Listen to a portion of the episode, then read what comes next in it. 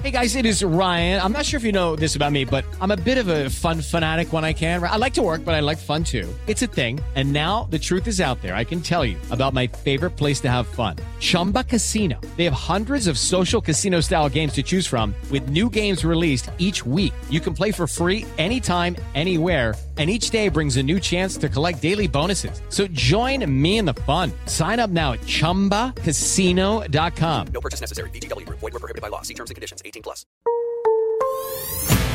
Pediste la alineación de hoy. Desde el Montículo, Toño de Valdés. En la novena entrada, ganan de todas las formas posibles. Es espectacular lo que están haciendo.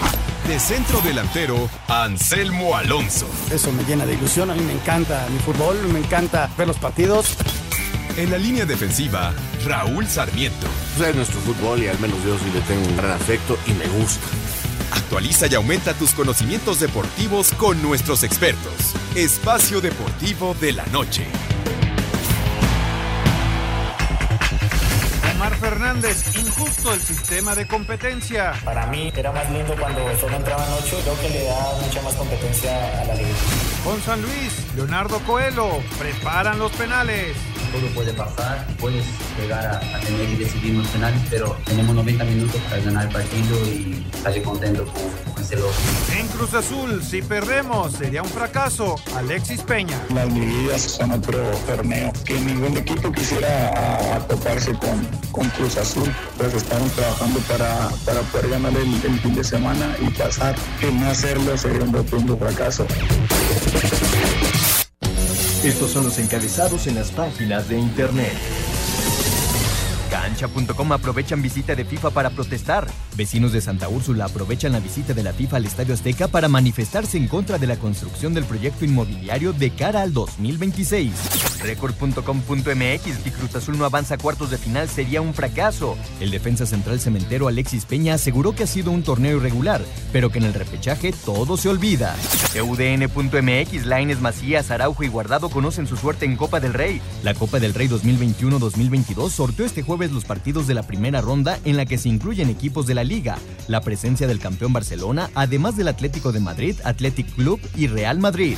Mediotiempo.com, ahora sí, Ramos se perfila para debutar con el PSG este sábado. Después de meses con problemas musculares, el defensor podría disputar sus primeros minutos en el partido contra el Nantes. Esto.com.mx, Alexander Zverev está en las semifinales de las ATP Finals.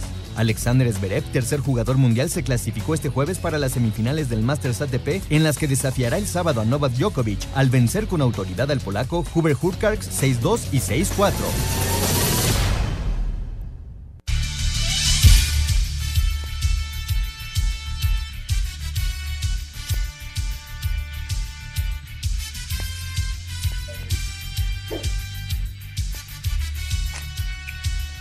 Amigos, ¿cómo están? Bienvenidos a Espacio Deportivo de Grupo ASIR para toda la República Mexicana.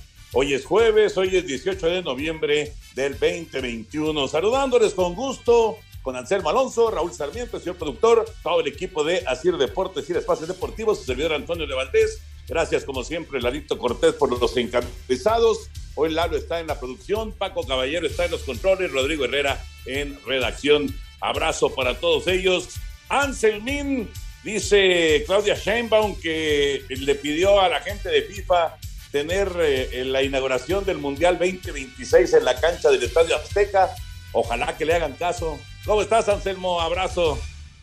Toñito, ¿cómo estás? Me da muchísimo gusto saludarte. Te mando un gran, gran abrazo. Me dio mucho gusto saludarte en la mañana, saludar a tantos amigos por la mañana en un gran, gran homenaje que se le hizo a la memoria de Javier Sagún. Tuvimos la oportunidad, Toño, y estuvimos de vivirlo de saludar a grandes amigos, viejos amigos, nuevos amigos y la verdad rendirle homenaje a la memoria de este gran, gran personaje, gran amigo del eh, contador de historias más importantes de este país y a su familia y todo ello. La verdad, un abrazo donde quiera que esté mi queridísimo Javier Sagún Campos.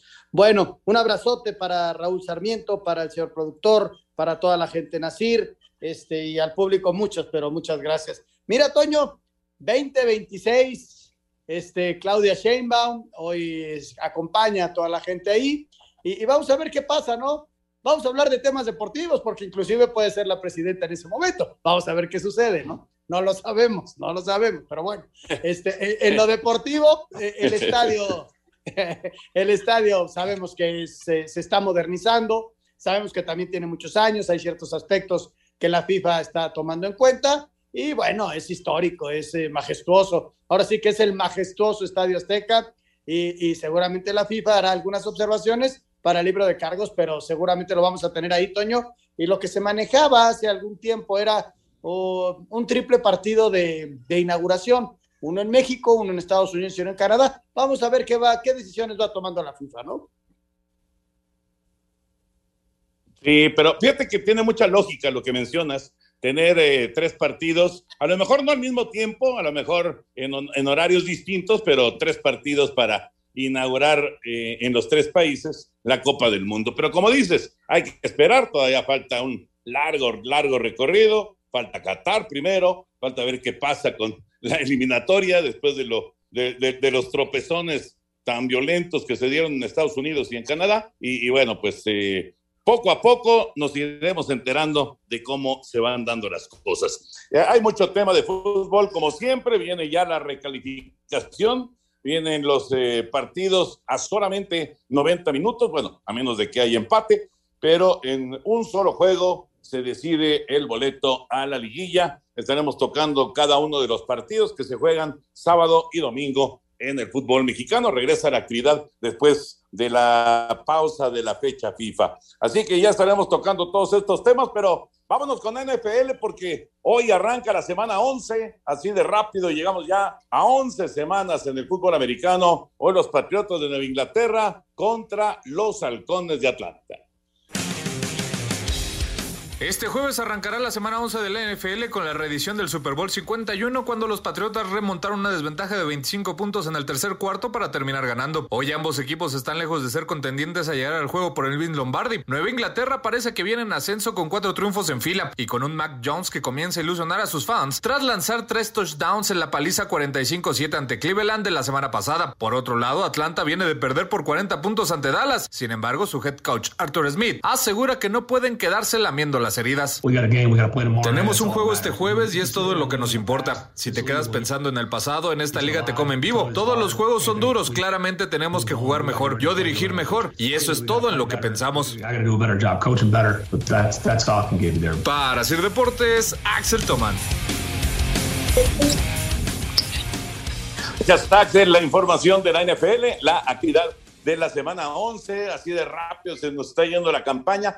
Eh, por cierto, Anselmo, el domingo, después de Blitz, a las 12 del día, tenemos a las 3.25 de la tarde, jefes de Kansas City contra Vaqueros de un juegazo, así que una gran cobertura a través de Canal 9 en TUDN de la semana 11 este domingo, eh, empezando con Blitz, por supuesto, y después con ese, ese duelo, eh, la verdad, espectacular. No, no sería aventurado decir que puede ser el Super Bowl, ¿eh? Dallas en contra de Kansas City. Fíjate, Toño, cómo estos dos equipos la semana pasada recuperaron un poquito la confianza, ¿no? Ganando sus partidos, metiendo muchos puntos, regresando sus corebacks al nivel que tienen, que son dos extraordinarios mariscales de campo. Y, vamos a verlos, ¿no? enfrentados, va a estar, la verdad va a estar el partido muy padre, Toño. Vamos a ver en qué termina todo ello. Y mis delfines van contra los Jets. ¿Qué posibilidades le ves, Toño, de que puedan ligar tres victorias seguidas? Sí, van a ligar, van a ligar tres victorias. Sería una sorpresa que no ganaran ese partido. Yo creo que van a ligar su, tercer triunfo los delfines, que poco a poco pues van haciendo mucho más decoroso el, récord de, esta campaña 2021. Eh, y, hoy decíamos el, duelo que se presenta de, de Nueva Inglaterra en contra de Atlanta, pues de llamar la atención, de llamar la atención lo que está haciendo Patriotas, ¿eh? porque Nueva Inglaterra era un equipo que, pues supuestamente estaba en transición, supuestamente estaba en reconstrucción, y ahora resulta que tiene mucho chance de llegar a postemporada. No creo que le ganen a Buffalo el primer lugar en el este de la, de la americana, pero sí me parece que tienen con qué eh, para, para, llegar al playoff. Están jugando muy bien. Eh, Mac Jones se ha adaptado, pero perfectamente al estilo de juego profesional, a lo que es la NFL y por mucho, pero por mucho, Anselmo, es el mejor eh, mariscal de campo de los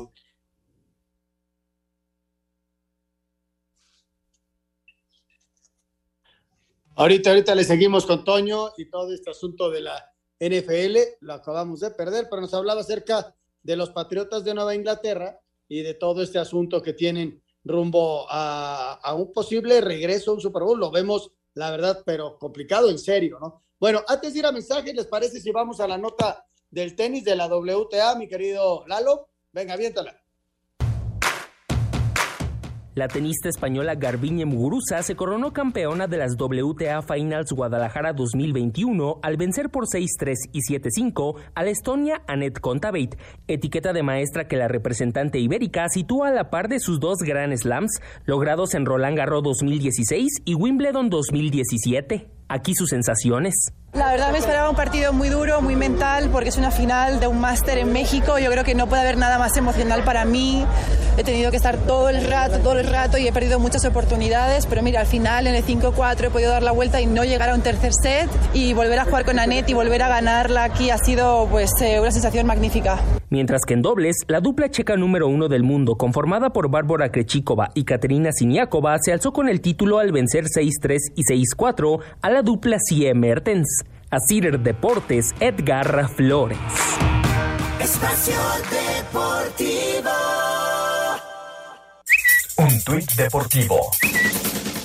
Arroba Serena Williams. Estoy devastada y conmocionada al escuchar las noticias de mi colega Peng Shuai, pero que esté a salvo y que la encuentren lo antes posible. Esto debe de investigarse y no debemos quedarnos callados. Envío amor a ella y a su familia durante este momento increíblemente difícil.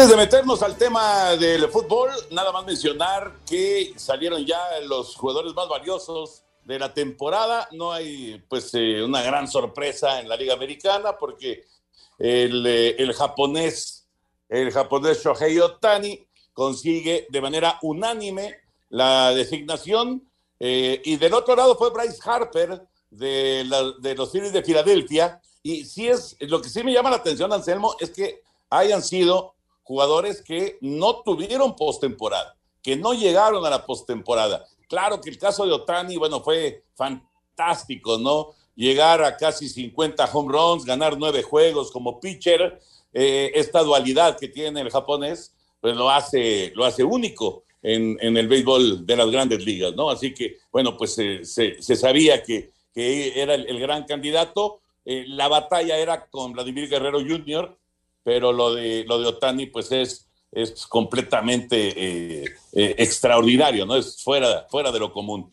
Y lo de Harper, bueno, Filadelfia no calificó, pero de todas maneras le alcanza con sus números para, para ser el, el jugador más valioso de la Liga Nacional. Por segunda ocasión, por cierto, en su carrera, Harper es el más valioso. Ha tenido éxitos individuales muy importantes, pero le ha faltado todavía eh, dar el golpe, ¿no? Dar el gran golpe como, como jugador de equipo, que su equipo, Washington en su momento, Filadelfia actualmente, pues tenga, tenga un resultado importante. Pero sí es curioso, sí es de llamar la atención, que los dos MVPs no estuvieron en postemporada. Es que eh, los- nos lo has comentado ya varias veces, Toño, en el sentido de que se premia la temporada regular, ¿no? Entonces, estos fueron eh, eh, en particular con, con grandes, grandes temporadas, los dos, ¿no? Lo de Otani es excepcional, ¿no? Es un, un fuera de serie. Estaba pensando, Toño, de esos jugadores que tienen la dualidad, ¿no?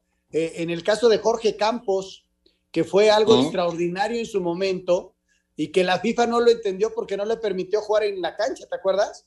Él era, era un portero muy bueno, pero era un extraordinario delantero. Esa dualidad que puede tener alguno de los, de los deportistas, ¿no? Que, que es muy extraño. Y en este caso, Tani, que pueda batear como está bateando o como batea, y el caso de ser un pitcher eh, eh, muy bueno, ¿no? Fíjate que hablando acerca de pues estos eh, eh, deportistas de máximo nivel y que pueden hacer eh, diferentes cosas, pues está, digo, ya, ya no hay, pero en su momento un Dion Sanders o un Bo Jackson, que fueron jugadores de NFL y jugadores de grandes ligas también. Ahí estamos hablando de dos deportes distintos. Y también tiene mucho que ver por su recorrido colegial, porque cuando están en las universidades, normalmente son estrellas de diferentes deportes, de varios deportes, y, y es, y sí es este, digamos que común que el que juega muy bien básquet en la universidad que tú me digas, pues también juegue muy bien béisbol o juegue muy bien fútbol americano y, y sea así como el sports billing. Pero hablar acerca de, del mismo deporte, de, de- en este caso del béisbol, y tener la capacidad de ser un pitcher triunfador y además ser un bateador importante, sí, sí es eh, pues muy poco común. Digo, yo sinceramente, Fernando Valenzuela era un buen bateador sin duda, pero nunca como para pensar en, en- en pegar casi 50 home runs en una campaña, ¿no? Yo creo que lo único que se puede comparar a Shohei Otani, pues es Babe Ruth, Babe Ruth, y estamos hablando de, pues de la leyenda, ¿no? De la, de- del inmortal del béisbol por excelencia, eh, el gran bambino, que fue un tremendo pitcher, eh, pero a él luego lo convirtieron en jardinero y ya se olvidaron, se olvidaron de que lanzara y ya solamente se concentraron en que fuera un bateador de élite para los Yankees de Nueva York. ¿En qué nivel lo estás poniendo, Toño? Impresionante, ¿no? Por eso te hablo lo- de lo de Jorge Campos, ¿no? Porque hemos visto porteros que hacen goles, sí, es que de tiro de castigo, de penales, sí, pero lo de Jorge Campos también era fuera de serie, eh, porque eh, como delantero, Toño era hasta goleador y sacaba recursos increíbles y remates, y era un buen futbolista como delantero. Es más, podía haber estado en la selección como delantero, peleando con otros, ¿no? Y ya luego se fue a la portería y fue muy bueno, estuvo en dos mundiales. O sea, esa dualidad de, de un chavo que, que se le dieron las condiciones naturales, ¿no? Para jugar las dos posiciones. Por eso también es, eh, es un caso inédito ¿eh? en, el, en el fútbol mundial. Sí, eh, es extraño, la verdad. Difícil de, de- encontrar. De, hecho, le estoy, pues estoy aquí tratando de recordar alguna otra historia parecida de algún futbolista que de repente se fuera a la portería o de algún portero que de repente se fuera a la delantera y No no, no. ¿Sabes no quién era? recuerdo, Pilar ¿eh? Reyes. Pilar Reyes, ¿te acuerdas que a veces No, no, no? Pilar Reyes nada más salió una vez a la cancha, Anselmín. Por eso, pero era de lo que más se acercaba. Y había otros que iban a tirar los, los, los penales y que eran muy buenos disparadores de media distancia, ¿no? No, pero como Jorge Campos, Eso sí. ninguno. Eso sí. Raulito, Es único, Raúl, ¿qué es lo que decimos. Es, es un caso No, es que único. los estoy oyendo inédito. No me pude quedar callado. Aquí estoy. No, lo de Jorge Campos también, así como lo de este pitcher eh, asiático, es extraordinario. Y claro, lo de Babe Ruth, que es la pura historia, ¿no? No, lo, por eso Jorge Campos eh, es, es un tipo totalmente dis- distinto y histórico en el fútbol mexicano. A lo mejor no fue el mejor portero de todos los tiempos, pero sí fue un tipo totalmente distinto a cualquiera. Él llega como portero a Ciudad Universitaria, lo trae Miguel Mejía Barón y era portero. Y conforme iba pasando el tiempo, porque Adolfo Ríos era el portero titular de esos Pumas, eh, en los medios, en, en- los entrenamientos se iba, se ponía de delantero y Miguel lo empezó a ver, Miguel Mejía Barón, y le decía, ¿de veras juegas? Sí, sí, hasta que empezó todo aquello. Y, y digo, los jóvenes no, no lo sabrán, pero Jorge salía a los Pumas y salía a la selección nacional, porque también jugó de delantero en la selección nacional, con dos playeras, la de portero y en la banca tenían la de delantero, y entonces hacían el cambio con otro movimiento ya perfectamente establecido para que eh, no hubiera ningún problema de que pudiera jugar de delantero. Eh, hizo cosas impresionantes. De hecho, en aquel mundial, cuando que si hago el cambio, que si no hago el cambio en el partido contra Bélgica en Estados Unidos, una de las ideas que pasó por la cabeza de Miguel Mejía Barón fue poner a Jorge de delantero y Nacho Ambriz fue el que les dijo, no, no, no, no, así estamos bien. No, no, porque ya iba a entrar Adrián Chávez de portero y Jorge Civil de delantero en ese partido. Lo de, lo de Jorge fue una cosa extraordinaria y no, no ha existido ningún otro caso así. ¿Eh? Nada, Toño, como, como comenta Raúl, nada, ¿eh? en, ese, en ese aspecto, ¿no? Eh, eh, esa dualidad que tienen algunos y esa facilidad natural que tienen algunos, ¿no? Imagínate tener tal capacidad para llegar a, pues a lo más alto, en este caso del fútbol mexicano, llegar a lo más alto como portero, pero también tener el nivel para estar compitiendo entre lo más alto como delantero. La verdad es que es, es extraordinario, ¿no? Por eso, por eso Jorge es un histórico, sin duda, del, del fútbol mexicano. Me quedé pensando, Raúl, fue Bulgaria, ¿no? El partido. Eh, sí, perdón, contra Bulgaria, dije Bélgica, no fue contra Bulgaria, aquel partido que terminamos perdiendo en penaltis.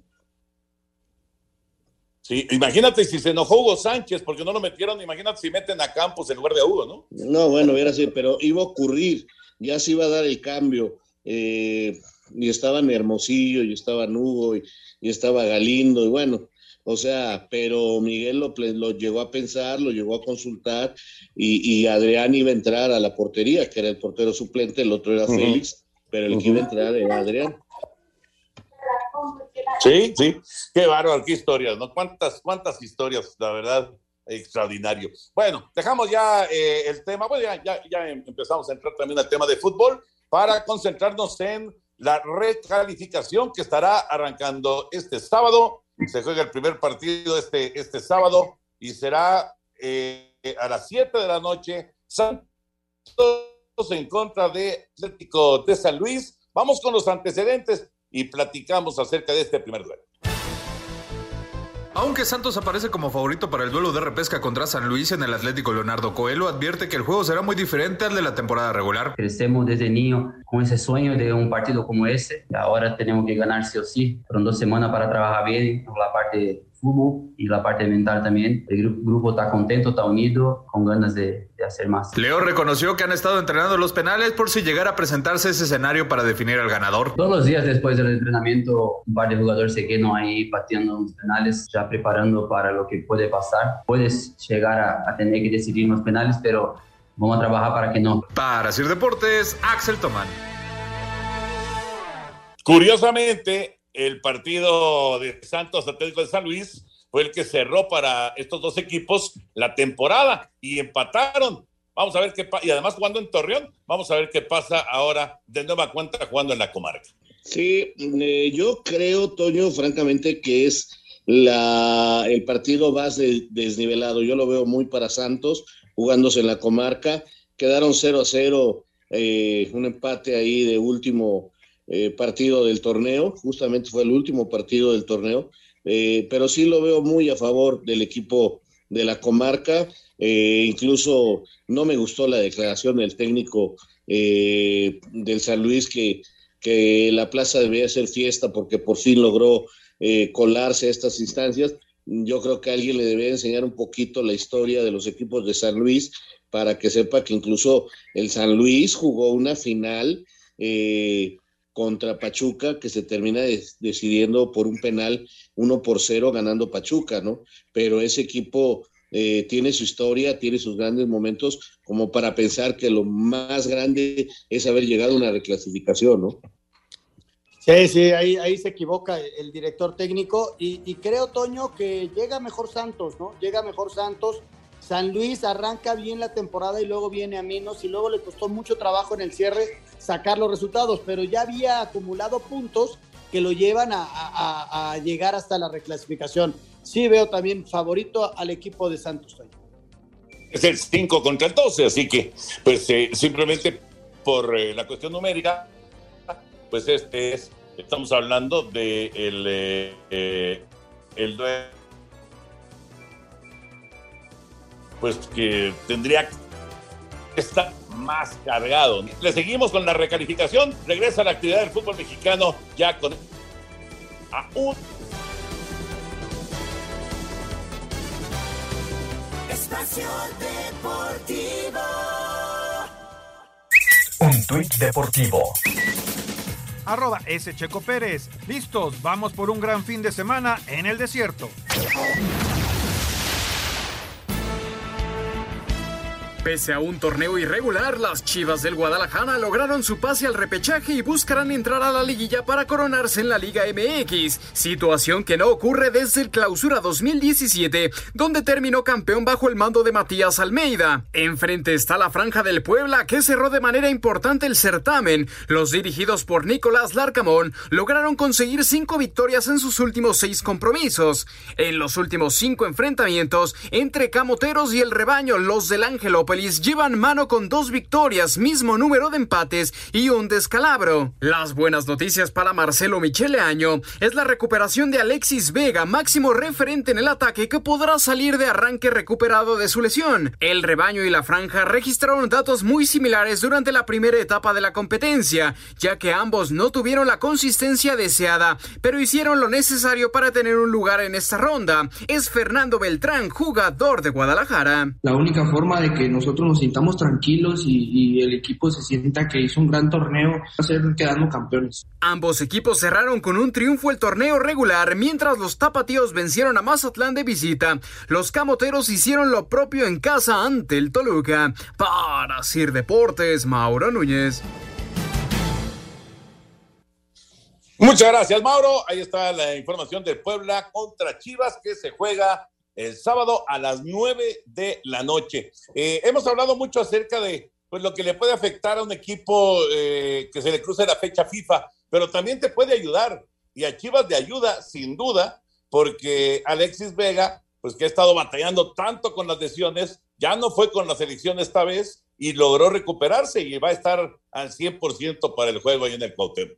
Sí, sin duda. Eh, fíjate que platicaba con eh, el, el, técnico del Toluca, con Hernán Cristante, y, y, bien me decía, ¿no? Él está muy contento porque cree que estas dos semanas le vinieron bien al Toluca para recuperar gente, para entrenar, para eh, ordenar ideas. Dice, yo estoy seguro que nos, que nos sirvió el parón. Ahora, por ahí perdemos y entonces querrá decir que no nos sirvió para nada, ¿verdad?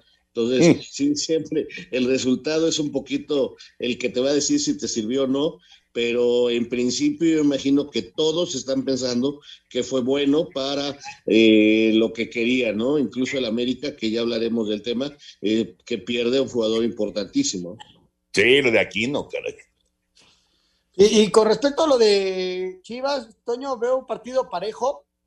Este Puebla es un equipo sumamente incómodo que terminó muy bien el, el, la temporada sacando resultados, sacando victorias, y, y ahora juega de local. Eh, imagínate las críticas que le van a venir a Chivas si lo eliminan, ¿no? Va a ser muy fuerte. Pero bueno, a final de cuentas, Chivas se metió como quieras, está en la repesca, ¿no? Y, y, y con posibilidades de seguir adelante y, recuperando a Alexis, que creo que va a ser muy importante. Híjole, qué difícil es dar un favorito en esta, en esta serie, ¿eh? Quizá yo daría 55 Puebla, 45 Chivas, ¿eh? yo me quedaría así. ¿Por la localía? Por la localía y por el cierre de Puebla, Toño, que, te, que terminó jugando bien, terminó ganando partidos y eso lo lleva a este lugar y a ser local en la repesca, ¿no? 55-45, ok. Pues ya veremos, ya veremos qué pasa. Eh, va, a estar bueno este, este duelo. Para el domingo, para el domingo va a continuar la actividad a las 5 de la tarde el domingo, Toluca en contra de los Pumas. Toluca y Pumas se enfrentan este domingo en el estadio Nemesio 10 en uno de los duelos de la repesca. Diablos Universitarios se han enfrentado dos veces en liguillas o repesca. En los cuartos de final de la Apertura 2003 ganó Toluca en el global 4 a 2 y la otra también fue en cuartos de final en el Apertura 2007 con triunfo para Pumas de 3 a 1. En la fase regular jugaron en la fecha 7 en el Nemesio 10 con victoria para los Escarlatas de 2 a 1. Los Diablos llegan con 8 juegos sin ganar mientras que Pumas clasificó de forma dramática al vencer a Cruz Azul. Escuchamos al mediocampista del Toluca, José Juan Vázquez. Sí, fíjate que es un partido, es ganar o morir. Eh, es un partido complicado, eh, pero sobre todo va a pasar por lo que hagamos o dejemos de hacer. Es muy importante estar enfocados, concentrados, eh, todos en líneas generales. El delantero argentino Juan Dineno es la principal arma a la ofensiva para los auriazules y él señala que no hay favorito en esta serie de nada sirve que te diga que lleguemos en un buen momento y luego no poder hacer un gran partido el domingo. Así que, creo que el buen momento lo vamos a tener que demostrar el día domingo. Del lado del Toluca, Rubén Zambuesa mueve los hilos del equipo. De sus botines y talento surgen la mayoría de los goles de los pingos. Pumas tendrá la baja del mediocampista Cristian Batocchio, quien sufrió una distensión muscular. Para Sir Deportes, Memo García. Gracias, Memito. Eh, tiene razón Vineno cuando dice que no hay, no hay favorito en, esta, en este duelo de Toluca y Pumas. Sí, creo que, que, tiene razón. Yo estoy de acuerdo con él, porque Toluca terminó muy mal y Pumas eh, como que anímicamente creció mucho con el resultado contra Cruz Azul. Entonces sí creo que eh, no hay favorito para este partido. Fíjate, Toño, de los últimos seis partidos, Toluca saca muy pocos puntos. De los últimos seis partidos, Pumas saca cuatro victorias. Entonces ahí te das cuenta cómo llega cada uno en, en lo futbolístico. En lo anímico tuvieron tiempo para recuperarse. Este Toluca tuvo un muy buen arranque eh, y a raíz del partido contra el América, el equipo se vino abajo, se vino abajo y no pudo sacar resultados, inclusive jugando como local, sacaba empates así como rasgados, ¿no? Así de milagro. Y Pumas, por otro lado, termina bien y saca un resultado de esos que para ellos fue extraordinario, el de Cruz Azul, que les permite jugar esta instancia, ¿no? Entonces, eh, ¿qué, ¿qué circunstancia se da? Que un equipo que anda bien, otro equipo que va a la baja, otro equipo que va a la alza, híjole, e- es bien difícil pronosticarlo. ¿eh? Pues a ver, va, va, va a estar atractivo sin duda, sin duda. Hay mucha, mucha curiosidad y, y mucha esperanza, ¿no? De la gente de Pumas después de que pues eh, se daba prácticamente por perdido ya el torneo, que ya no, no había nada que hacer, que no iban a calificar, eh, lo de Chucho Ramírez a la mitad más o menos, que, que se va, que renuncia a, la dirección deportiva, en fin, a Lilini, bueno, prácticamente cada semana se pedía la cabeza de, de Lilini y ahora, ahora el equipo tiene buen chance de meterse hasta la liguilla. Para cerrar, siete y cuarto de la noche, el domingo, Cruz Azul y Monterrey. A ninguno, a ninguno de nosotros nos hubiera sorprendido si, nos hubieran dicho la final del fútbol mexicano va a ser Cruz Azul en contra de Monterrey. Y resulta que va a ser partido de recalificación en la cancha del Estadio Azteca. Vamos con los antecedentes y platicamos. Cruz Azul y Monterrey buscarán su boleto en los cuartos de final de la Apertura 2021 cuando se enfrenten este domingo a las 7:15 de la noche en el Azteca dentro de la reclasificación, partido que por cierto será a puerta cerrada. Esta será la primera ocasión que Celestes y Rayados se ven las caras en un repechaje. En este torneo empataron a un gol dentro de la jornada 5 en el Coloso de Santa Úrsula y en agosto pasado Monterrey ganó en casa 1 a 0 dentro de las semifinales de la Liga de Campeones de la CONCACAF para acceder a la final. El técnico celeste Juan Reynoso, quien reconoce que tuvieron un irregular torneo, dice que el equipo mostrará otra cara en esta reclasificación. Tenemos un rival duro, se va a ver seguro una cara distinta del equipo el día domingo y sobre eso veremos si nos alcanza. Yo creo que sí. Para el jugador de los Rayados, Alfonso González, será un partido diferente el de este domingo en relación al que jugaron en la Conca Champions. Son circunstancias diferentes, son partidos diferentes y cada partido se tiene que jugar. Entonces esperamos un Cruz Azul muy fuerte, un partido difícil y vamos a hacerlo de la mejor manera. Ambos equipos tienen grandes figuras. Del lado de Cruz Azul, el arquero José de Jesús Corona, los seleccionados nacionales Cata Domínguez, Luis Romo, Roberto Alvarado, el uruguayo Jonathan Rodríguez, el peruano Josh Mariotún y el canterano Santiago Jiménez. Rayados cuenta en sus filas con el portero argentino Esteban Andrada, los también seleccionados César Montes, Jesús Gallardo, Carlos Rodríguez, Rogelio Funes Mori, así como Héctor Moreno, quien está en duda por una lesión muscular. Asir Deportes Gabriel Ayala. Gracias, Gabriel. Uno es el actual campeón de liga, otro el actual campeón de Conca Champions. Sin embargo, uno se va a quedar en la recalificación, lo que va a, a, pues a, indudablemente muchísimas críticas, ¿no? ¿Para quién sería peor? ¿Para Cruz Azul o para Monterrey? O, o de plano para los dos es malísimo. No, bueno, es el primer fracaso de, bueno, no el primero porque creo que lo de Pachuca es este ya bastante fuerte, ¿no? Pero el siguiente fracaso más sonado sería el de Monterrey o Cruz Azul. Yo los veo parejos porque los dos son equipos candidatos al título, Toño. No solamente a ganar la reclasificación, tanto Monterrey como Cruz Azul son candidatos a ser campeones de fútbol mexicano que por diferentes circunstancias están jugando, eh, van a jugar la reclasificación, pero este, yo lo veo totalmente igual eh, eh, como fracaso durísimo porque son dos equipos muy, muy fuertes. Sí, es sorprendente verlos en estas instancias, ¿no? Sería natural verlos entre los primeros cuatro, pero bueno, se les fueron dando las cosas así y, y bueno, y se tienen que enfrentar, son dos muy buenos equipos eh, en cuanto a nombres, en cuanto a director técnico, en cuanto a inversión, en cuanto a, a todo lo que tienen, ¿no? Y, y, uno se va a tener que quedar y desde luego la crítica va a ser durísima para el que sea, ¿eh? Para el que sea, para el campeón, para, para Monterrey, imagínate cómo, cómo van a maltratar los medios si se queda Javier Aguirre, o sea, en el camino, o sea, va a ser durísimo allá en Monterrey, la, la crítica va a ser durísima, pero bueno, este, vamos a vivirlo, yo creo que yo espero un muy buen partido, también está bien difícil este, pronosticarlo, y, yo espero un partido muy, muy bueno para el próximo domingo, vamos a disfrutarlo. Pues. Y por eso les decía que no, no, no nos hubiera sorprendido si eh, pues alguien nos eh, anticipaba que este iba a ser la final del fútbol mexicano y sin embargo se da en un juego de recalificación. Y para rematar, un juego de recalificación sin público. Para rematar, imagínate nada más, Toño, ¿no? Bueno, qué cosa. Este, el, el campeón y, y- y el campeón de la CONCACAF, también ponle eso ahí. ¿Quién es más importante en ese momento, el campeón de liga o el campeón de la CONCACAF?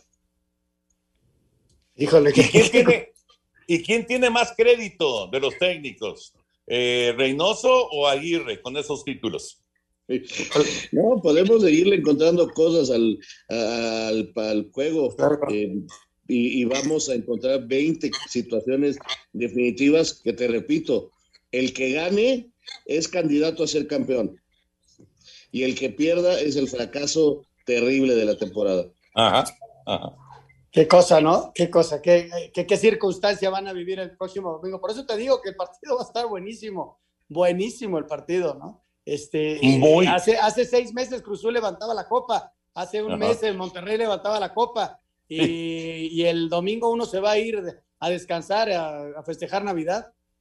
Imagínate. Bueno, pues va a estar, va a estar buena la recalificación, sin duda, con ese cierre de Cruz Azul contra Monterrey. Y mientras tanto, otros equipos que están eliminados, pues ya están pensando en el siguiente torneo. Vamos con el reporte.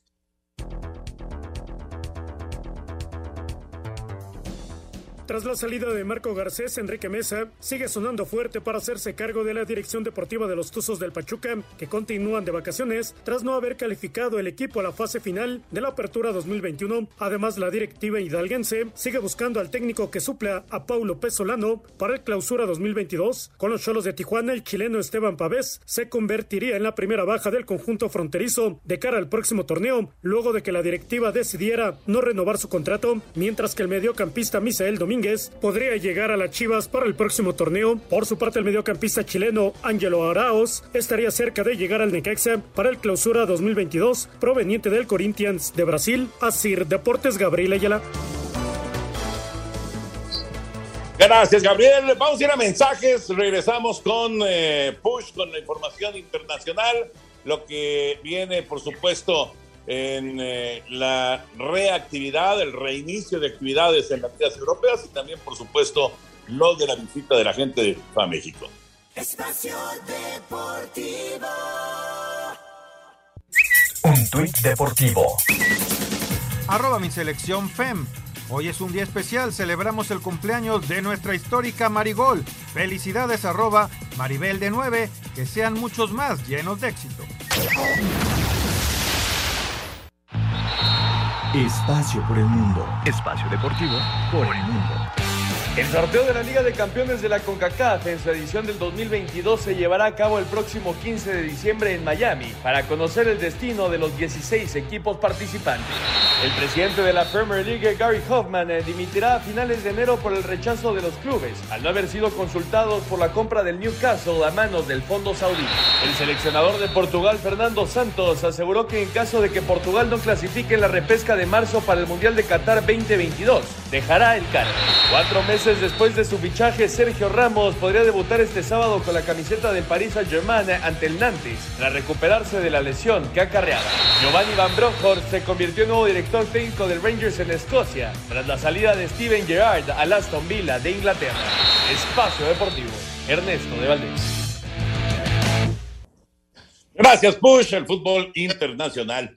Probablemente cuando piensas en limpiar, piensas en algo aburrido y sin chiste, pero seguro es porque aún no conoces las hidrolavadoras Karcher, que hacen que limpiar sea muy divertido y rápido. En cuestión de minutos podrás limpiar tu auto, cochera, terraza, ventanas y muchas más superficies interiores y exteriores de tu casa de manera divertida. Y además de ser divertido, cuando limpias con una hidrolavadora Karcher, cuidas el agua porque mientras una manguera regular gasta de 3.500 litros en una hora, más o menos, al apretar el gatillo de una Karcher, ahorras hasta un 80% de agua. El efecto del ahorro se multiplica ya que la presión del agua acelera el trabajo. Encuentra tu hidrolavadora Karcher en tu tienda de autoservicio más cercana, en tu tienda departamental favorita o en los distribuidores autorizados de Karcher. Y claro, en su tienda oficial que es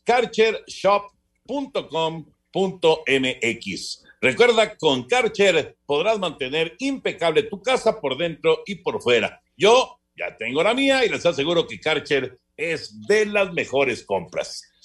Bueno, Raulito y Anselmín Dice eh, la señora Sheinbaum que eh, le encantaría la inauguración del Mundial en casa, en el Estadio Azteca. Escuchamos la nota y platicamos.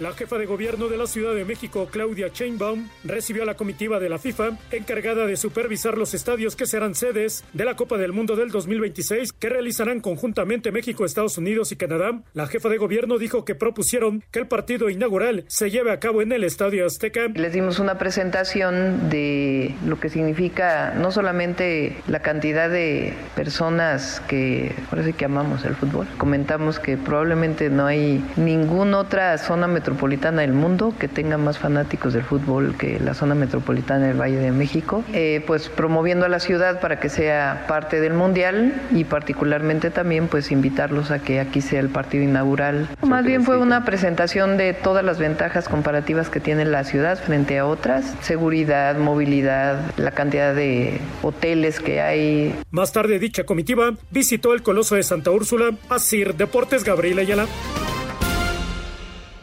¿Será? ¿Será posible esto o no? Muy Toño. Este, pues no sé, la verdad, habrá que esperar, por lo pronto pues se va caminando, se van logrando cosas, este, yo creo que pues cuando menos el Mundial sí se va a jugar aquí, me parece que estamos en, eh, en ese camino, pero habrá que ir esperando, ¿no? Faltan cinco años y faltan varias revisiones y faltan muchos planes. Hay que ver qué, qué dictamina el cuaderno de cargos, ha sido sede ya en dos mundiales, sería la tercera, sería fabuloso para el Estadio Azteca y es un estadio, Toño, que se ha ido modernizando. Eso es importante y la FIFA se dio cuenta de eso, ¿no? De los cambios que hubo, los nuevos palcos, en fin, varias cosas que tuvo eh, el Estadio Azteca y los planes que hay a futuro. Ahí estaba Félix Aguirre, que es el director del estadio, platicando de los planes que hay para seguir modernizando un estadio para que no se quede en el tiempo, ¿no? Porque a final de cuentas, pues el tiempo pasa.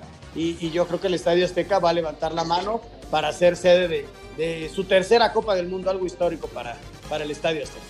No, algo extraordinario, es realmente fabuloso, ¿no? Tres mundiales, imagínense nada más.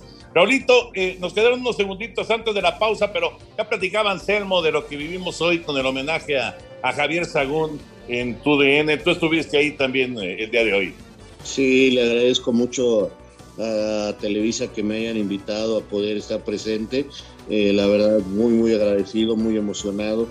Fue, fue un momento muy importante, Toño, saludar a su familia y, saber que tuvimos la suerte de conocer a un, grande, simplemente un maestro. Y bueno, hoy simplemente descansa en paz eh, el gran Javier Sánchez. Deportivo.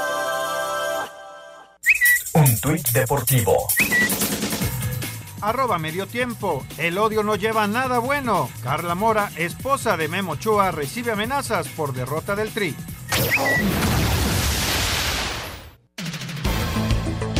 Con el triunfo 2 por 1 de Tepatitlán sobre la Universidad de Guadalajara quedaron definidos los calificados en la Liga de Expansión.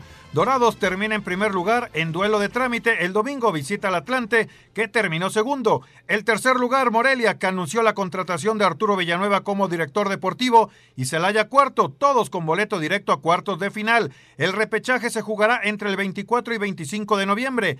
El quinto Pumas Tabasco, que no ganó como local ante Tepatitlán doceavo y dejó fuera a Tlaxcala, con el triunfo sobre Leones Negros, que terminó sexto y perdieron la posibilidad de entrar directo. Se miden a Correcaminos, que fue onceavo. Tampico séptimo contra Zacatecas que fue décimo y Cimarrones octavo ante Mérida noveno. Habla el técnico Gabriel Pereira. Vamos a estar acá de local ante un rival muy difícil como lo he Venado. Creo que eh, vamos a tener una semana como para poder trabajarlo y, y seguir creyendo y seguir confiando en estos jugadores. Rodrigo Herrera, Asir Deportes. Gracias, Rodrigo. La información de la Liga de Expansión que ya está entrando a, pues a la parte final, ya para que llegue la recalificación, que por cierto, cambiaron el, reglamento. Push me estaba diciendo el otro día, Raúl y Anselmo, que ahora ya no descansa el, eh, el equipo que termina como uno y el equipo que termina como dos, ya no descansan, ya ya tienen eh, actividad a partir de que arranca la liguilla. Ahora, digamos que el sistema es igual que el de la Liga MX, ¿no? Recalificación y después ya cuartos, semis y final. Qué bueno, me- qué bueno, Toño, me parece que así debe de ser el mismo sistema, no que cada liga tenga sus formas diferentes. Eh, qué bueno y ojalá tengamos un gran, gran torneo. Llamó la atención de último minuto, Toño. Se metió Tepatitlán, ¿eh? estaba quedando fuera. El equipo campeón, el equipo de Paco, que, que no había tenido una buena campaña. Bueno, se metió de último, ¿no? Ganándole a la Universidad de, de Guadalajara en casa. Y por otro lado, el domingo, ¿no? Ver al Atlante contra Dorados, Toño, este Dorados que sí perdió el último partido y en casa, pero que ha sido eh, el que más puntos ha hecho, el que más goles tiene. Él tiene al goleador y, ante un duro, un duro rival como el Atlante. Va a ser buen juego, Toño, con todo y que, que sí pueda ser de trámite, pero bueno, es un partido bravísimo, ¿eh? Sí, sí, pero es de trámite, como dices, porque finalmente Dorado ya no se mueve del uno y el Atlante ya no se mueve del dos, pero, pero está atractivo el juego sin duda este, este domingo, que por cierto va por tu DN a las 12 del día el Atlante en contra de Dorados para cerrar ya con el calendario de la Liga de Expansión. Señor productor, adelante. Muchas gracias, Toño, Anselmo, Raúl. Vámonos con las llamadas y mensajes de nuestros amigos en toda la República Mexicana y más allá de las fronteras. Desde Querétaro dice, muy buenas noches, les saludo con gusto, excelente programa, muy buen análisis. Y dice, ¿no es curioso que tanto, sele- que tanto seleccionado esté jugando en la repesca de la liguilla? Nos dice Primitivo Miranda. Es, ¿Es, parte ¿es de- casualidad o no es casualidad? No, no es casualidad, es parte de la baja del nivel de algunos jugadores. Hemos sido muy duros con el Tata, pero la verdad es que también los futbolistas tienen mucho que ver. Saludos desde Los Ángeles, California. Los escucho todos los días a través de iHeartRadio. Mándenme saludos, por favor. Soy Juan Cordero. Saludos, Juan. Un abrazo, Juan. Desde Los Ángeles, California. Eh, ¿Por qué dieron de baja al peruano del América? Dice Javier Rivera. No, no lo dieron de baja, se lesionó. Se lesionó Aquino y es una pésima noticia, Raúl, para el América. Muy mala, muy mala. Eh, lamentablemente los doctores dijeron que estaba listo para jugar con la selección de, de Perú y duró 10 minutos dentro del campo. Eh, es una situación muy complicada y, y ya no jugará hasta el próximo campeonato. Muy buenas noches, saludos a todos desde León, Guanajuato. Me llamo Arturo González. Quisiera preguntarles cuáles son los pronósticos para esta fase de repechaje y si tuvieran que decir tres equipos para campeón, ¿cuáles serían? Gran programa, saludos. A ver, Anselmín, te estamos esperando. Ah, yo para campeón, para campeón veo a Tigres, al América y al que gane de Cruz Azul Monterrey. Es- para esos son mis tres favoritos. Ok. El León no. No, no, no, te digo esos tres, son los que yo veo. ¿Tú, Raúl? América, León y el que gane de Cruz Azul Monterrey. Bueno, está bien. Toño? Yo, yo, yo me voy a quedar con América, León y Tigres. Correcto. David, David Salto, buenas noches. ¿Qué posibilidades reales le ven a Cruz Azul el domingo? Saludos y bendiciones para todos desde Catepec. No, yo lo veo parejísimo el juego, la verdad. Qué lástima que no pueda haber público. Eh, es una sanción dura, eh, merecida, pero dura para Cruz Azul. Eh, era un, un factor que le podía ayudar sin duda en el, en el juego. Pero a final de cuentas, eh, lo veo parejísimo el duelo, sinceramente. Yo también 50-50. 50-50. Correcto. Pues se nos acaba el tiempo. Gracias a Fernando Sigala desde Querétaro. Eh, pues ya quedan unos cuantos segundos para despedir. Anselmo Alonso, muy buenas noches. Buenas noches, hasta mañana. Señor Raúl Sarmiento, muy buenas noches. Buenas noches, hasta mañana. Señor Antonio de Valdés, vámonos. Ahí-